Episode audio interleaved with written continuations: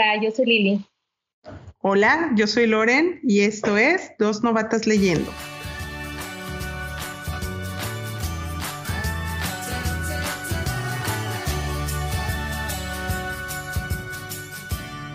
Hola, hola, ¿cómo están? Bienvenidos a Dos Novatas Leyendo. Hola Lili, ¿cómo estás? Hola, muy bien. ¿Y tú? Muy bien, gracias. Muy seria yo. Muy seria Muy bien. ¿Y usted cómo está? Oye, después de una después de una ausencia eh, regresamos. Corregidas y aumentadas. nos habían detenido, pero aquí, aquí seguimos. Sí, abril no pudimos grabar porque, pues, como les había comentado, iban a operar a mi mamá y pues sí, efectivamente, estuvimos en el hospital otra vez por una larga temporada y sin podcast, pero ya estamos de regreso y venimos preparados para eh, ofrecerles opciones para el Día de la Madre. Ok, mi Lili. Oye, tú ya eres cliente frecuente, ¿no? Ya llevas tu tarjeta y de qué. Ya todo el mundo te conoce. Ojalá, ya, sí, las enfermeras sí se burlaban de nosotros, ya así de, señora, ¿nos puede traer medicamentos del almacén? Ay. No, pero buena onda, ya nos chiqueaban muchísimo, los de la comida y todo, súper chiqueados, pero, pero no es lo que no quisiera. bueno, lo bueno es que todo salió bien y que ya estamos de regreso y todo controlado, ¿no? Así es, sí, muy contentas, ya saben, de estar aquí haciendo lo que no le gusta. Así que mientras podamos, aquí seguiremos. Muy bien, pues vamos a arrancar para esas opciones de regalar a mamá. Habíamos estado platicando Loren y yo de ofrecer dos opciones, una que fuera como que hablara sobre em, una madre, o sea, como, como esta dinámica donde una madre se desenvuelve en uno de los libros y otra, una recomendación para regalar a tu mamá. Entonces, ¿qué te parece si empiezas tú? Órale, yo empiezo. Eh, vamos a empezar con el, personaje de mamá que nos gusta de alguno de los libros que hayamos leído. Y pues bueno, este libro yo ya lo he platicado muchas veces porque saben que me gusta mucho, que es Peregrinos de Sofía Segovia, autora mexicana, pero específica. A ver, Oye, tanto que me lo has platicado, ya, ya juro, prometo que ya lo voy a leer. Este... Oye, lo tuvimos en un club de lectura hace poquito y yo lo releí para el club de lectura y no les encantó, pero bueno, a mí yo sigo. ¿Cómo crees? Es que sabes que sí es como muy descriptiva y hay gente a la que eso le cansa. O sea, pero a mí, o sea, a final de cuentas, cuando ya lees como la mitad del libro, es que así me ha pasado últimamente, que cuando lees ya la mitad del libro dices, sí entiendo por qué tiene que ser tan específica en muchas cosas y acabas amándolo y acabas, y ya al final sí la mayoría decían, sí, sí, ya entiendo por qué al principio era así. Y los personajes, o sea, insisto, a mí lo que me gusta muchísimo de este libro es como los personajes, cómo hace que los quieras, pues, ¿no? Y sabes que también pasa que también para construir, eh, para construir una historia en ocasiones pues hay que ser muy descriptivo y cada autor se toma las herramientas necesarias y al final de cuentas pues lo que me has dicho es una buena historia, pero a ver, cuéntanos mejor. Sí. En específico de esto, o sea, por eso sí quise volver a tomar el libro, porque de esos dos personajes no les he platicado, en realidad creo que nada, nunca he mencionado a las mamás, pero lo que me encanta son Mm, les había platicado que era una historia basada en hechos reales y los protagonistas en sí son los niños. Entonces, las mamás, les había platicado un poquito de los niños, que, a final de cuentas una de ellas es la que se entrevista con la autora y la que le da como parte de la historia, ¿no? Para, para crear su libro. Pero la mamá de estos dos niños, de, que son dos familias diferentes que viven en Prusia, híjole, el libro te hace como entender la lucha que libran las madres en la guerra, ¿no? Que, que a veces no es tan evidente y que siempre se, se como se premia a los soldados sin, o sea, sin quitarles el mérito a los soldados por lo que tienen que vivir y, y, ver en la guerra, obviamente, pero lo que viven las mamás, o sea, del otro lado, o sea, está cañón reflejado en el libro y por eso me encanta, porque son mamás súper luchonas, o sea, que te refleja esta parte en que pues no sé, eh, tienes que mantenerte viva porque una personita, bueno, en este caso eran cuatro, creo, de las dos familias, cuatro o cinco de la otra, dependen de ti. Y pues si tú te mueres, pues ellos en quién, en manos de quién quedan. Entonces ellos tienen que salir adelante a pesar de todo, de que no hay comida, porque pues en la guerra escasea todo, de que no hay, o sea, el invierno está crudísimo y hay que hacerse de leña y de mil cosas para sobrevivir. O sea, hay que llevarlos a un refugio para que estén seguros, cómo los trasladamos, cómo... Y fíjate que sí, eh, no sé si es que se le da más promoción a los libros que reflejan la guerra desde la trinchera, ¿no? Con los soldados o estratégicamente cómo lo viven, la parte política, pero hasta hace poco no, o a mí no me había tocado en lo personal ver eh, obras donde reflejaran todas las personas que están detrás, que son las madres o que son los niños que se quedan, este, como toda esta parte. Y sí, a final de cuentas las mujeres toman un papel muy importante que nunca eh, se refleja tanto, porque siempre están ahí. Recuerdo, digo, no, no me quiero salir mucho, pero em, en algún libro que había leído sobre presos y decía cómo las, cuando los hombres van presos, las mujeres eh, es difícil que el esposo o la pareja eh, deje de ir a visitar a su, a su, a su eh, querido o a su, a su familiar, ya sea la mamá, la esposa, pareja. Y en el caso de las mujeres, cuando las mujeres están presas, los hombres, papás, eh, familiares, eh, las dejan ahí eh, Las largan. Sí, es como, ah, bueno, ya llegó otra mujer buenas tardes. cuando te mueres, ¿no? Inclusive, o sea, cuando quedan viudos, siempre es, o sea, se ve más, más seguido que el hombre rehace su vida más rápido que una mujer, que no te digo que no la rehaga, pero puede tardar hasta más, ¿no? Incluso. Exacto, y es algo que, que ahí está y a veces no es tan expuesto, ¿no? O sea, no es, o no se le da tanta publicidad, creo yo. yo también creo. y eso eh, fue lo que me encantó del libro, o sea, que de verdad dices, no manches, son unas guerreras, porque por ejemplo, la mamá de Arno, a mí de las decisiones más grandes que ella tomó que me impactaron más. El papá, ella tenía una enfermedad, creo que de corazón. Entonces la cuidaban muchísimo de no cargues, no, no camines, no. Bueno, cuando se va el papá es olvídate que estás enferma y, y, pues éntrale. Y a la hora de la hora, su decisión más difícil desde mi punto de vista es dejar ir a los hijos, porque tenía hijos que estaban como de 14 años, que eran muy altos y que ya los querían mandar a la guerra como soldados. Entonces ella paga porque se los lleven, ¿no? Entonces, esta decisión de, güey, no sé si los voy a volver a ver, no sé si van a sobrevivir, no sé quién los va, porque son unos niños, o sea, al final de bueno, unos adolescentes, pero que no se valían por sí mismos y que dices, o sea, qué decisión tan difícil decir, ¿cómo los voy a volver a encontrar? Porque ellos tienen que dejar su casa, no es como que ay, se van y cuando se acaba la guerra regresan a su casa. Pues no, obviamente su, su, su hogar, en donde estaba su hogar, quedó del lado de Rusia, sea, lo que tomó posesión Rusia, y pues les quitaron la casa, obviamente, y esa incertidumbre de no sé si van a sobrevivir, pero creo que esto es una mejor decisión de a que vayan a la guerra, ¿no? Entonces esa, esa parte de la mamá de Arno me impactó muchísimo. Y la otra es que cuando también eran cuatro hijos, los dos que manda solitos, Arno, que es el, uno de los protagonistas, y una hija mayor.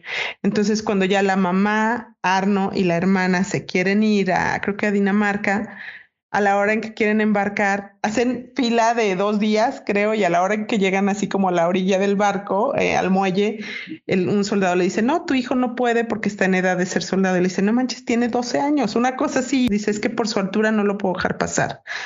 Entonces, imposible. Entonces, otra vez la mamá tiene que tomar la decisión de, pues llévate a mi hija. Y mi hija, la hija empieza a berrear y así de, no quiero, mamá, yo me quedo contigo, no me importa. Le dice, no, yo me quedo con tu hermano porque yo soy la mamá. Y como que sacrifica su vida porque dice, aquí no vamos a sobrevivir, pero no lo voy a dejar solito. Y largar a la hija también así como para ella es como lo más seguro para su hija. Entonces, no sé, esas decisiones, no sé, o sea, muchas cosas que dices, está muy cañón cómo, cómo luchan y cómo no te das cuenta, eso típico que dicen, no sabes lo fuerte que eres hasta que no enfrentas ciertas situaciones, ¿no? Y la otra mamá, que es Wanda, esta mujer se llamaba Elga, la mamá de Arno se llama Elga, y la mamá de Ilse, que es la niña protagonista, se llama Wanda, y también, o sea, ella, el marido sí se había quedado con ella porque era granjero, entonces como que su función dentro de la guerra era como alimentar a los soldados y bla, bla. O sea, que su granja produjera para alimentar, ¿no? Cuando ya llega la hora de escapar, pues ellos ya tienen preparados, no sé, conservas y carnes curtidas y miles de cosas y se van, pero llega un punto en que el papá le lo mandan a filas y digo, lo mandan llamar y pues ni modo. Entonces ella todo el tiempo estuvo acompañada por el marido y de repente es así como, bye y ya te cargo tú de carreta, de hijos, de perro, de, o sea, de todo. y esas decisiones de acampamos, le seguimos y si vienen los aviones y si y ella tiene que enfrentar muchísimas tragedias, así de pérdidas y todo y y lo que más me impacta de ella es de pues no tengo tiempo de llorarlas. O sea, agarra tus cachivaches y vámonos ahora como podamos a buscar un lugar seguro para, para mis hijos y para, porque ellos son mi prioridad. Yo no puedo llorar, yo no puedo. ¿Y es una historia real?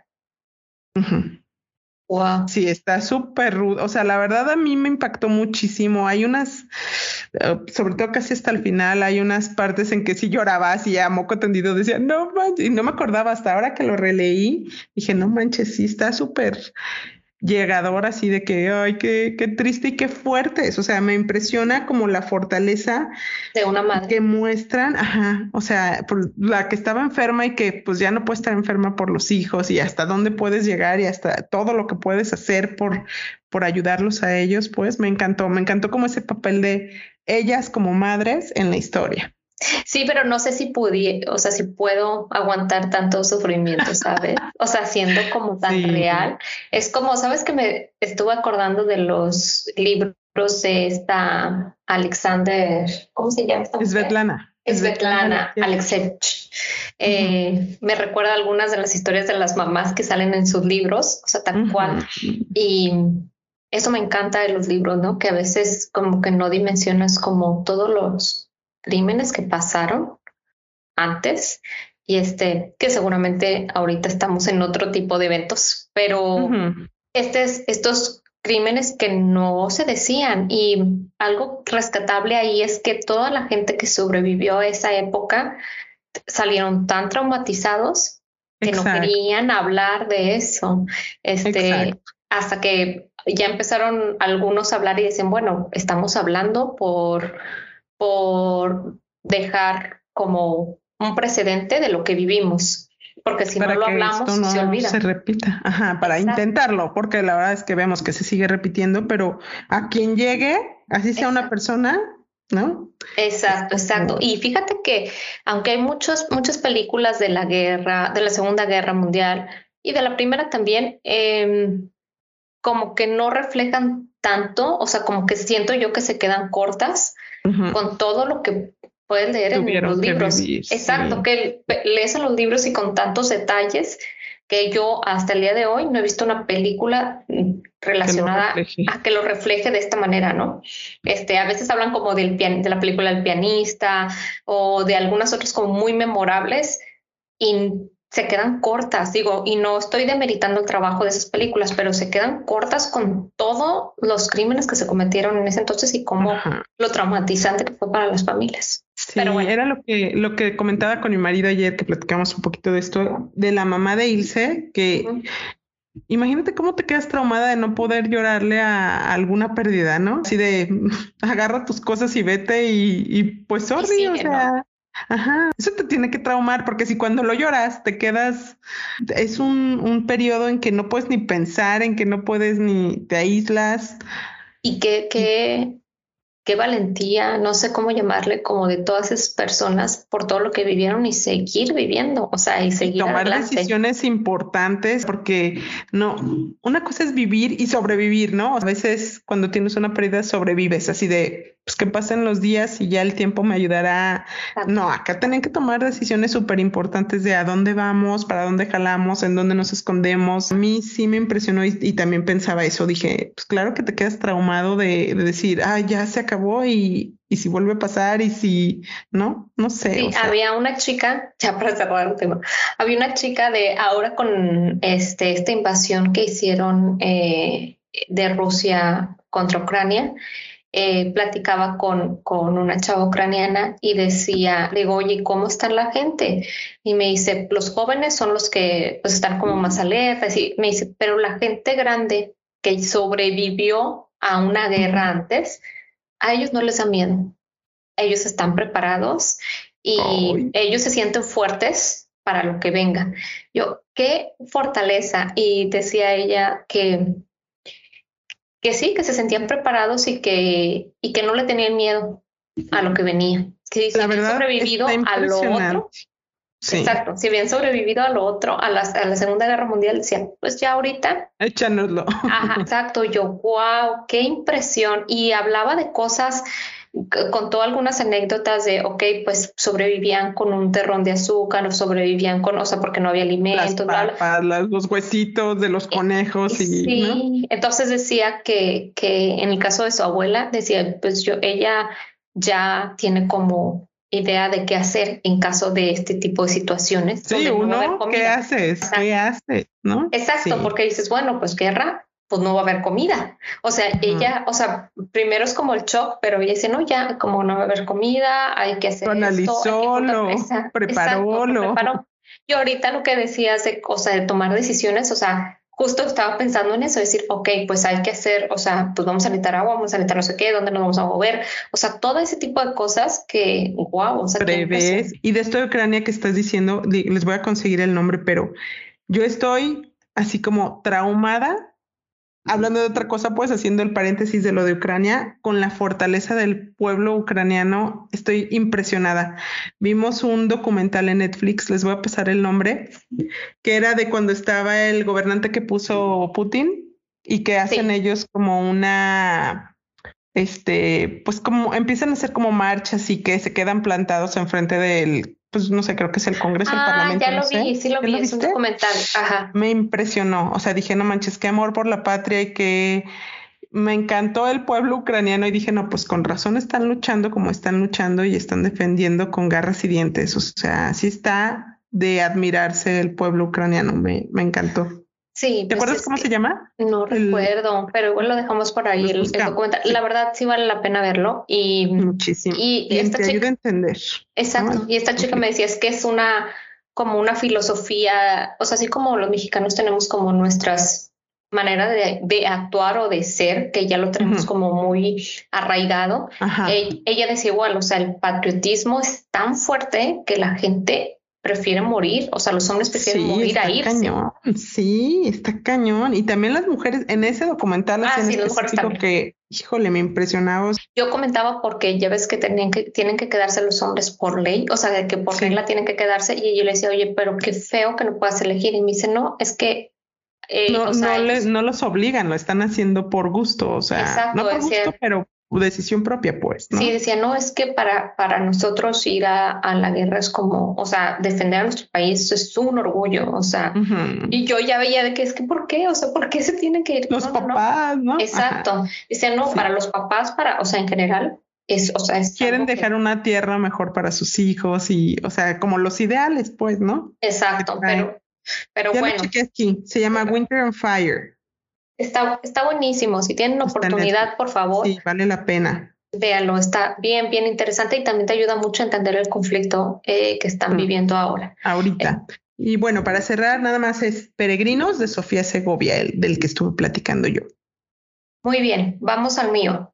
Estuve, estuve pensando cuál, voy a hacerlo algo muy resumido porque ya lo leí hace tiempo y no te pasa que luego empiezas a leer un libro se te parece maravilloso, pero tres horitos después sí se te empiezan a olvidar los personajes, o sea, muchas, y te acuerdas que decías, no manches, es que este libro me encantó.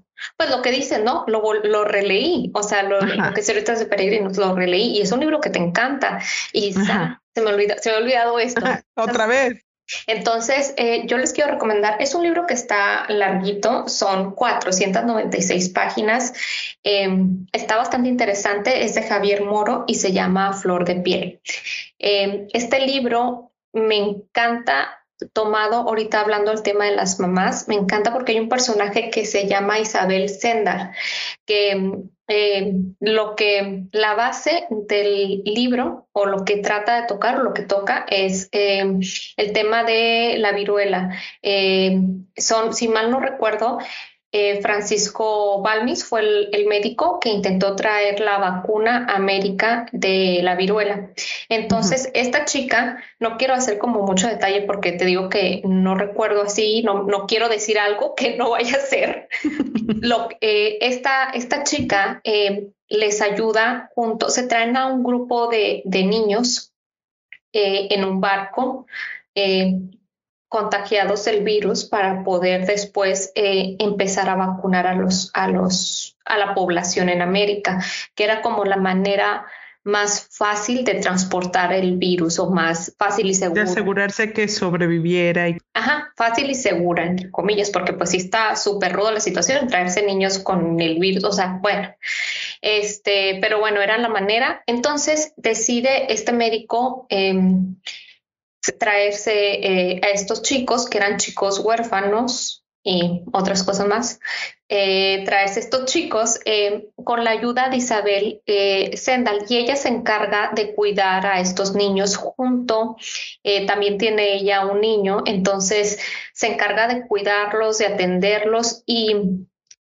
gracias a ella, bueno, es una historia real y gracias a ella es creo yo, más que por el médico, que no, no es como quitarle médico, pero gracias a todos los esfuerzos que hizo ella de cuidar a los niños, de darle soporte, tanto emocional, este, cuidados eh, médicos o atención, eh, fue que se logró empezar a inmunizarse, diría, esa sería la palabra, a, a, la población en América. Eh, rescato mucho como todo lo que hizo ella y siento que de alguna manera se le reconoce más a él. Yo no sabía que había calles en Ciudad de México con el nombre de él y escuelas con el nombre de él. Entonces a él se le ha reconocido por, por la labor que hizo por traer eh, la vacuna a América y a ella, no digo que no, pero siento que está en un papel secundario cuando en realidad siento que estuvo, no diré que arriba de él, pero por lo menos a la par en esta lucha por, por traer eh, la vacuna a América y por todo el cuidado y atención que una mujer le puede dar a los niños. Esa parte está súper bonita, que tú también lo leíste. este, y me acuerdo que ahorita que estás diciendo esto, ah, o sea, sí no está tan reconocida como él, pero ahorita en México el, como el premio o el galardón de enfermería lleva su nombre. Me acuerdo de haber leído eso porque me acuerdo de las enfermeras de, perdón, de mi hijo. Ay. Yo estoy como Lolita Yala. Oh, por Dios. y sí me acuerdo que como que el galardón en México ahorita lleva su nombre. Ella no era enfermera, me acuerdo que era nada más así como, de hecho trabajaba en casas. Ajá, era como, la llevaban de nana porque ella estaba acostumbrado a cuidar niños, ¿no? Entonces, y tenía pues este espíritu súper maternal porque pues los niños como venían en barco, pasaban como pues súper mal, náuseas, vómito, etcétera. Y, y aburrimiento, ¿no? Porque después de tantas semanas en barco y todo, pues... Sí, y al final, no sé si te acuerdas que, que, que se queda con un niño. Sí, sí, sí, también. Esa parte también está súper maternal. Sí, lo siento, pero eso no es parte de la historia trascendental.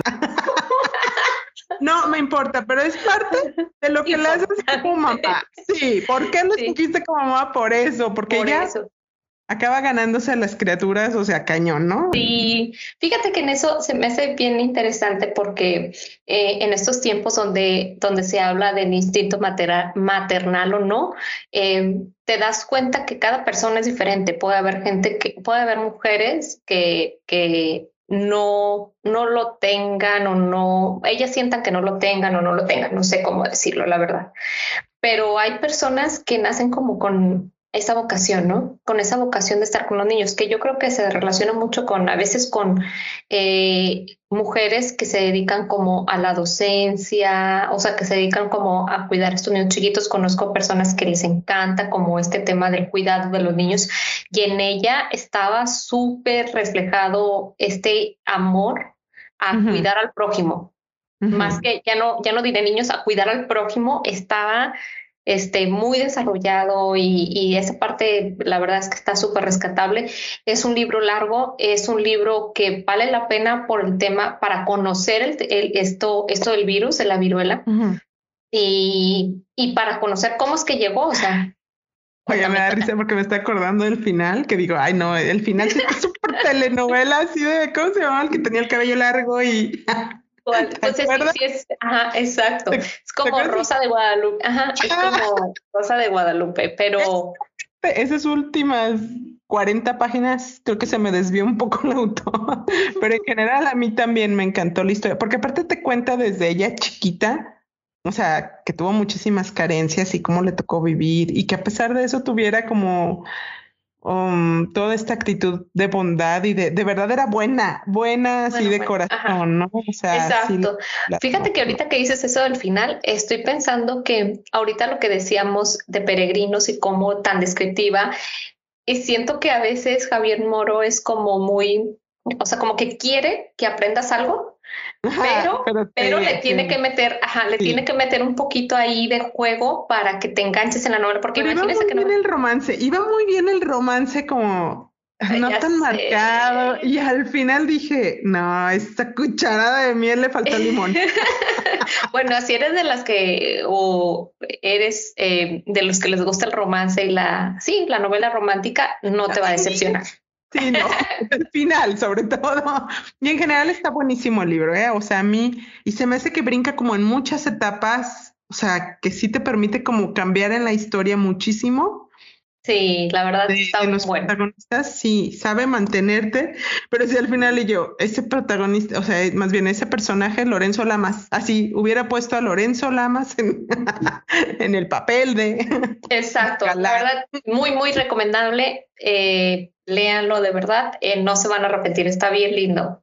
Ahora vamos con los libros, este, ¿qué le regalarías a tu mamá? Así como que dices, ay, pues mira, a mi mamá le gusta tal tipo de novela o así, o sea, como que se la pase bien, que no, no necesariamente tiene que ser hablar sobre la maternidad. Sí, y bueno, pues queríamos recomendarles, pero pues la verdad es que platicándolo, esto es algo muy subjetivo y creo que dista mucho de una persona a otra. Ustedes va, traten de conocer a su mamá y ver, preguntarle más o menos si su intención es regalarle un libro por el 10 de mayo, pues más o menos queremos dar como Ideas. Creo que opciones así como muy ambiguas que a lo mejor pudieran funcionar para todos y pues ya vean más o menos si les late. En mi caso, pues les quería compartir que mi mamá sufre depresión desde hace muchísimos años y a una persona depresiva a veces le cuesta trabajo concentrarse y mantenerse en la lectura. A mi mamá le cuesta muchísimo a lo mejor no es cosa de todas las personas que sufren depresión, pero sí es el caso de alguna de sus mamás. O que sea muy eh, disperso, que le cueste un poquito. Sí, la lectura. Mi mamá la lectura se puede concentrar para otras cosas, pero la lectura le cuesta mucho. Entonces, eh, les quiero recomendar el libro que se llama Dios nunca parpadea de Regina Brett. Ella es una columnista eh, de Estados Unidos. su historia es que ella estudió en un colegio de monjas, eh, como en la adolescencia le empezó a tomar y empezó así como, la fiesta. Y pues antes de terminar la universidad queda embarazada y pues es madre soltera y como que le empieza a batallar a la vida y a lucharle y le cuesta. Y ya a los 30 se gradúa porque dijo, ni madre, o sea, yo por mi hija voy a luchar y, y a los 40 años encuentra el amor y se casa, ¿no? Y a los 41 enferma de cáncer, que es como como el antes y el después de su vida. Entonces, eh, como a los 45 hace un recuento y dice, bueno, voy a, como voy a escribir en mi columna como 45 pasos para para que tu vida sea más fácil, para que seas más feliz, para que pongas tus prioridades en orden y que te cueste menos llegar a esa felicidad. La verdad me encantó, lo leí hace como unos cinco años, más o menos, entonces no lo recuerdo así a ciencia cierta, pero la verdad es que es un libro súper práctico que te da como ideas muy, muy precisas de cómo aplicarlas a la vida y me encantó porque está sencillísimo. La verdad me acuerdo que cuando lo leí, lo regalamos de Navidad hacia todos mis sobrinos porque dije, está buenísimo por sencillo, por cortito, tiene como 250 páginas nada más. 65. Ya ahorita ah. me voy a poner... Con agradecimientos y todo. Y este, y bueno, ella pues platica esto, ¿no? Que después de que enfrenta el cáncer, ah, porque escribió en su columna y a sus editores, sus editores no les gustó como esto que escribió. Entonces dice, no, pero es que dice, uy, yo ya después de haber estado con quimioterapia, pelona, radiaciones, dice, no hay nada que yo no pueda enfrentar y por lo que yo no pueda luchar. O sea, que no, que no me anime así como ir a decirle a mi jefe, me vale, quiero que las publiques. Entonces, pidió que se publicaran y ya que se publicaron le empezaron a escribir de mil lugares así de, oye, ¿me puedes compartir tus 45 consejos? ¿Cómo se llama? 45, déjenme checar. A ver. Lecciones para la vida, se cuenta. Entonces, de ahí se empezó a ser famosa y por eso decidió escribir su libro, porque le pedían que escribiera y que las compartiera en blogs y en, en templos, en miles de lugares, en páginas. Entonces, por eso escribió el libro y les digo, está muy cortito, sus capítulos son como pequeñitos y muy concisos, entonces no cansa. Muy recomendado. Es, es de crecimiento personal, la verdad es, no es novela, no es, pero no es enfadosón, pues. Eh, pero está perfecto porque este eh, luego lo que dices, hay mamás que les cuesta trabajo eh, concentrarse para la lectura o que a veces, fíjate que luego, yo también soy así, hay mucho hate como hate con los libros que son de autoayuda o así, pero por algo están y siento que en algún momento funcionan y, también y también son camino a tomar el hábito de la lectura. También lo he sentido así. Entonces no, no es que tirarles tanto hates y tanto hates. Entonces sí, sí, sí creo que debemos darle oportunidad a este tipo de libros y también para, para regalar, creo que nunca quedas mal, siento yo, como así como para tu mamá. Y además mi mamá no es lectora, entonces es lo que dices, o sea, mi mamá creo que una novela le cansaría, una, estuve viendo varias, por ejemplo, leyó La bailarina de Auschwitz cuando yo lo leí y así de, ay, qué superheroína, y yo, valga, ¿En serio? Y así como, ay, me parece como que pues le cuesta, ¿no? Como aceptar que la gente tenga que atravesar por tanto y que ella en su depresión, me imagino, no sé. Entonces dije, no, definitivamente no todos los libros son para todo el mundo, o sea, porque claro. es demasiado, o sea, y yo, está bien, vamos a buscarle algo que contenga un poco menos de... este, sí, entonces creo que no quedarías mal, creo que está bien. Este, ya si conoces a una mamá que lee más, este, que tiene el hábito de lectura más constante, entonces ya búscale algo más retador a lo mejor, ¿no?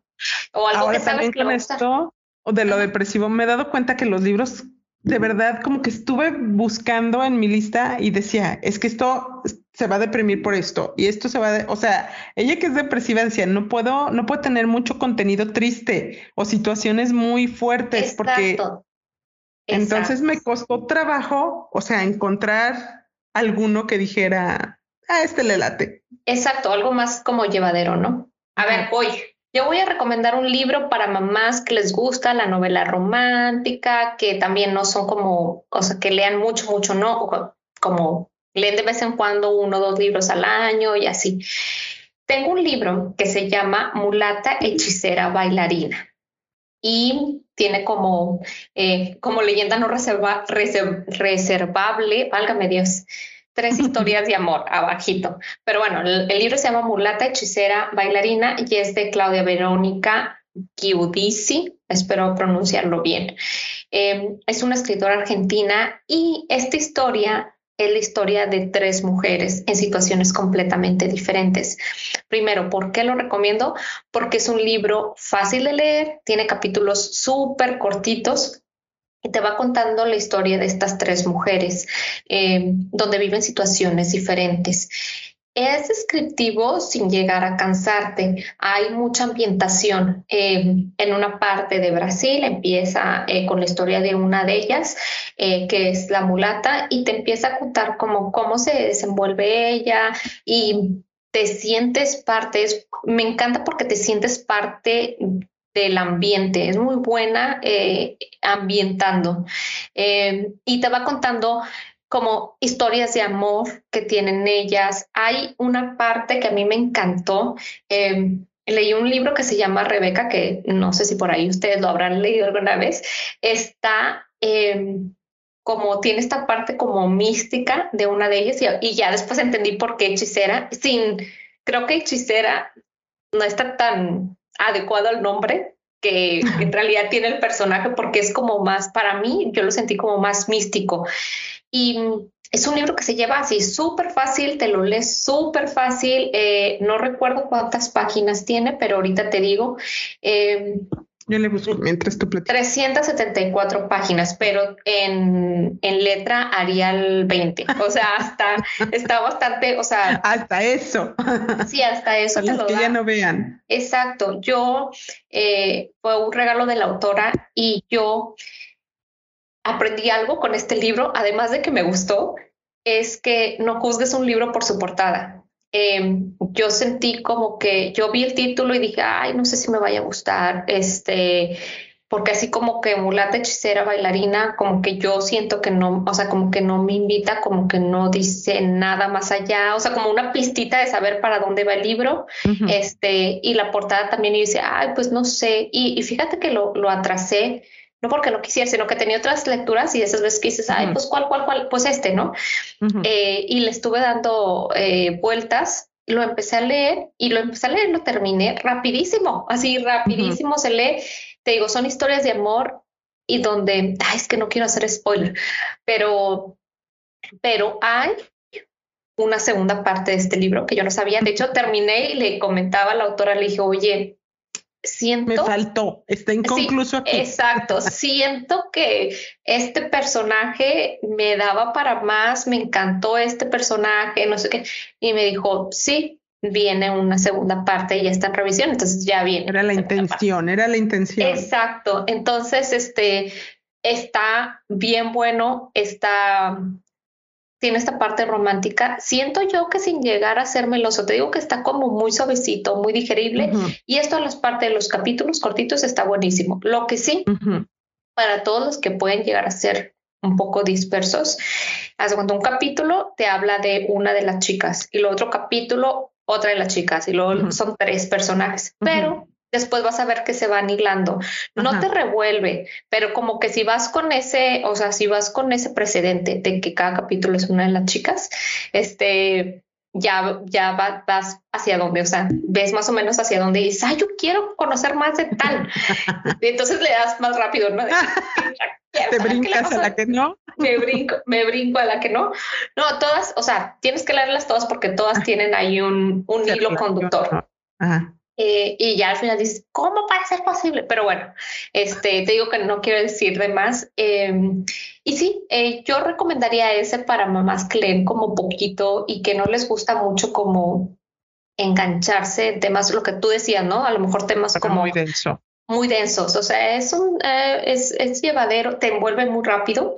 Entonces, es una, son historias de amor y un poco como de misterio como de misterio sin llegar a cosas así como feas ni nada, o sea, misterioso así. No, thriller, no, no novela negra. No, no, no, no, no. Eh, y así, la verdad es que yo les recomiendo a este libro y... Repítenos el nombre y la autora. La autora se llama, el libro se llama Mulata, Hechicera, Bailarina y la autora se llama Claudia Verónica Giudici.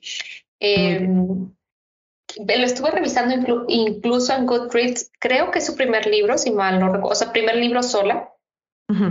Y veía las reseñas y en general todos hacían como, tenían la misma opinión que yo de, ay, gratamente sorprendida. Y eso fíjate que se me hace, eh, pues no decirlo triste, pero a veces todos compramos como el escritor famoso, como, ah, saca el libro escritor famoso. Está de moda. Está de moda y a veces lo, lo le hace una calificación falta porque es el escritor famoso. O sea, como que ya tienes como una predisposición. Y se me hace bien padre poderle dar oportunidad a las personas que van empezando. Y este, y también retroalimentarlo, ¿no? Decirles, ah, esto, esto me gusta, esto no me gusta, porque en base a eso van creciendo. Me pasaba con una charla que dio Isabel Allende y le preguntaban como, ¿por qué era tan buena en sus libros? Y así. Y decía, pues es que practicando, practicando y, este, y aprendiendo de mis errores con otras obras y así.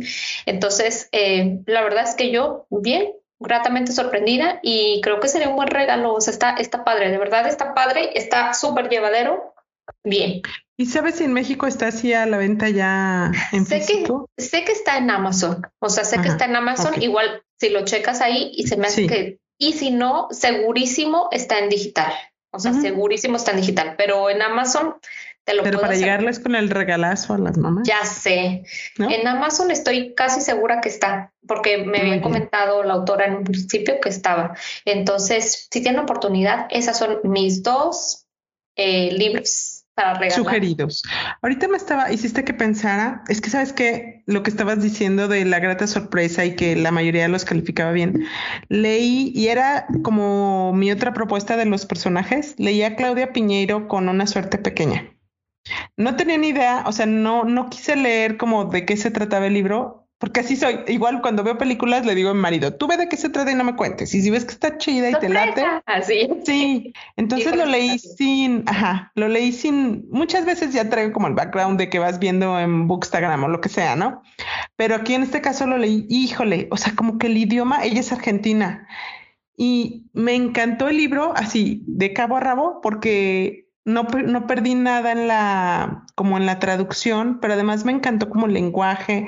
Eso notado, ¿te acuerdas que te platicaba de una Sacheri también? Sí. Creo que esa es la parte que me gusta mucho de leer libros de, de escritores como pues latinos, ¿no? Porque sí. Pero en específico esta que les estoy platicando de una suerte pequeña de Claudia Piñeiro también, o sea, habla de una mamá que me encantó el personaje y que así de rapidito les comento que nada más que fue una historia que me dio un golpe, así una pedrada que dices, no manches, este, qué, qué fácil juzgamos sin conocer las historias detrás, ¿no? Y ese libro me hizo sentir así como dije, qué perra, o sea, cuando dices, ya no voy a juzgar, ahí está, otra vez uno cae en lo mismo, o sea, uno te analizas y dices, yo la juzgué y yo la... Una suerte pequeña. Déjamelo. Una suerte pequeña. Me gustó muchísimo porque es también ligerito y creo que es una buena opción para regalarlo a las mamás. Me encantó. Entonces. Sí, algo, algo cuando no digo de lo que yo he aprendido, igual y, igual no sé mucho, pero cuando no sepas de qué regalarle, o sea, que quieres regalar un libro, eh, una de las opciones siempre, creo yo, lo que hago es que sea un libro corto, o sea, menos de 300 páginas, que sea un libro, puede ser que tenga capítulos cortos, eh, que sean historias eh, sencillas, que no estén tan complejas, que esté contado en primera persona, o sea, lo, que no haya tanto drama, que no haya tanto drama, que no tenga muchos personajes, y sí los hay, ¿eh? porque estoy diciendo que no tenga, que no tenga, o sea, sí los hay, sí hay, hay muchísimos, pero sí traten que sea como que, que lo cuente en primera persona, porque cuando eres principiante, como nosotras, es como mucho más fácil leerlo cuando está escrito en primera persona, que son capítulos cortitos, que es un libro pequeño. Eso te oh. motiva más porque si te dan un libro así de ah, 600 páginas y no lees mucho, desde ahí ya se te hace como un mega reto que dudas que vayas a terminar. Y cuesta, porque son generalmente son los que están saltando en el tiempo o entre historias o, que a veces te cuesta un poquito más de trabajo eso, ¿no? Como hilar todo. Exacto, exacto. Pero bueno. es. Muy pues bien. Está ahí pues mi reporte. Hasta aquí nuestras recomendaciones. Para cerrar, mi Lili, ¿cuáles fueron tus dos libros? Eh, Mulata Hechicera Bailarina y A Flor de Piel. Esos dos de Javier Moro y de QDC, Mulata Hechicera Bailarina. Muy bien. Y yo, como personaje de femenino, como mamá, Peregrinos de Sofía Segovia, y una recomendación de libro para una mamá que a lo mejor no lee mucho y que le cuesta concentrarse es Dios nunca parpadea de Regina Brett. Igual les dejamos las fotos ahí en, el resumen y pues eso sería todo en todo, todo, amigos. Sí, este, queremos eh, invitarlos al, club de lectura del, y al reto lector el club de lectura va a ser este, va el jueves, normalmente son los jueves, el último jueves de cada mes. Eh, escogemos un libro que va de acuerdo al reto lector, eh, que tenemos también eh, por ahí publicado. si quieren participar, nos mandan un mensajito por Instagram y pues nada, que tengan muchas ganas de querer platicar con nosotros y echarse un, un buen un, Un buen chat. Les platicamos que la intención del club es como, principalmente para gente novata, eh, lo que hacemos es un género distinto cada mes, para que tratemos o intentemos leer de todos los géneros para ver si realmente nos gusta o no nos gusta, o, darles oportunidad. Y para mayo nos toca leer clásicos, por si se les antoja unírsenos, con muchísimo gusto nos mandan mensaje, como dice Lili. Y la reunión para mayo es el jueves 26 para que si les late, se apunten con nosotros. Es correcto. Pues muy bien, muchas gracias. muchas gracias. Que se hayan divertido como, como nosotros nos divertimos platicando de libros. sí, síganos en redes y activen eh, la campanita en Spotify o en Anchor o donde sea que nos sigan en Apple Podcast o en donde sea. ¿Sale? Muchísimas gracias a todos. Gracias, mi Lili. Muchas gracias. Esperemos vernos pronto. Que estén muy bien. Gracias. Bye. Oigan, oigan, me falta una ah, cosa. Sí, ¿cuál? Si tienen sugerencias que platiquemos en los podcasts, también eso estaría padre. Porque luego como que decimos, ay, como, como que les gustaría a la gente escuchar. Si tienen alguna idea de, ah, quiero que platiquen de tales temas, también eso está padre, ¿no? Claro que sí, súper bienvenidas las sugerencias. Ahora sí, ya me despido. Muy bien. Bueno, eso es todo. Gracias. Bye. Nos escuchamos el 21. Bye. bye.